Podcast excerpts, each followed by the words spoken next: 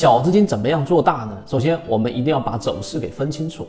我们先说第一个概念，那你去追涨也好，你去抄底也好，你去在盘整过程当中去做低吸也好，你一定得了解每一种交易模式的优势和它的劣势以及成功概率。我们第一个先了解什么叫做走势，走势分为上涨、盘整和下跌。那走势它一定有一个前提，就是要有周期。如果你不去限定它的周期，你没有谈到它的这个级别，是没有所谓走势而言的。例如说，我们在谈论三十分钟级别的走势的时候，它一定就是框定在三十分钟这一个级别上，而不是日线级别。那我们谈到日线级别，就必须是日线级别。这种情况之下，在同一级别才有所谓的走势，这是第一个要明确的。如果没有谈到级别而去谈走势，那几乎就是没有任何结果的。这是第一点，我们要明确的。第二个，对吧？你现想，作为小资金做大最大的或者说最快速的、最稳性高的买入手法是哪一种走势呢？第一个，我们把走势进行分类。第一种就是我们所说的这一种叫做陷阱的陷阱式。第一，上涨下跌，下跌上涨，就是 V 型反转，这是第一种陷阱走势。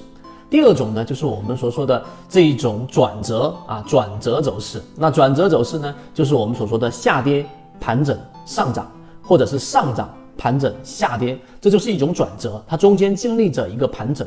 第三种呢，就是我们叫做中继式啊，中继式就是上涨盘整上涨，还有一个是下跌盘整下跌，一共六种走势。那这六种走势当中呢，哪一种利用率更高？那答案我们肯定最希望买到时间利用率最高的就是 V 型反转下跌上涨，对不对？真正能帮我们赚钱的连接上涨走势的这一些交易当中，最好的买入手法就是下跌盘整下跌。我们之所以叫深入的去理解，那你想一想，下跌盘整这种走势连接下跌的这一种走势，有它的上一笔，它上一个走势是什么？有可能是什么？那只有两个。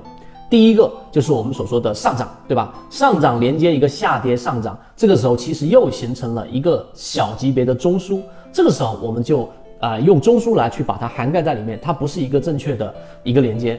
另外一种就唯一剩下的一种，也是这个视频里面最核心的关键，就是盘整下跌上涨这种连接。盘整下跌之后出现第一类型买点，当下跌这一笔快速的放量，当这一笔打到超跌区域，负乖离率非常高的时候，就出现了在次级别上的一个背驰，就是我们所说的第一类型买点。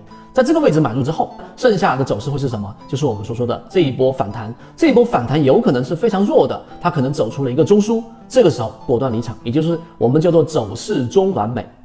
在日线级别的交易就是如此，走势中完美的意思是必须是三笔以上的重叠区域，就是形成一个中枢。所以呢，它必然会形成一个中枢的话，它必然还有一笔就是下跌这一笔连接一笔上涨，再连接一笔下跌，这里面有总体重叠区域，就是我们所说的中枢。于是，在第一类型买入的时候，一旦形成中枢，离场，就是这么简单。那么，当然，这一笔如果没有形成中枢，就是我们在下跌的时候，次级别上发生背驰，就是第一类型买点前面对应一个中枢，这一笔下来，对吧？你买入了。那么在次级别上，它形成了一笔上去之后，它并没有再下来一笔形成中枢，那么恭喜你，你买到的是一个 V 型反转。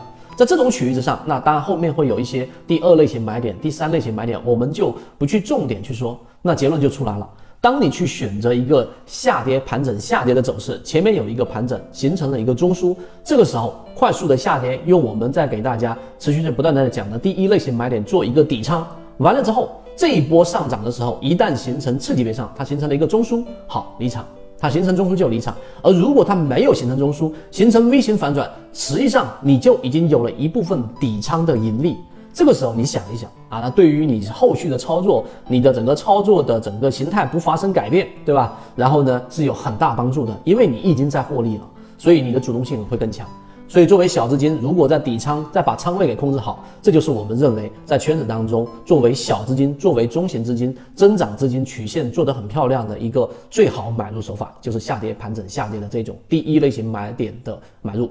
当然，里面还会有更完善的这一个内容，我们会把这种最高效的方法的很多细枝末节都已经交付给大家，希望对你来说有所帮助，和你一起终身进化。最近很多朋友说不知道怎么找到我，如何才能学习完整专栏？这里简单给大家说一下，我现在用的是 FFY 八八九。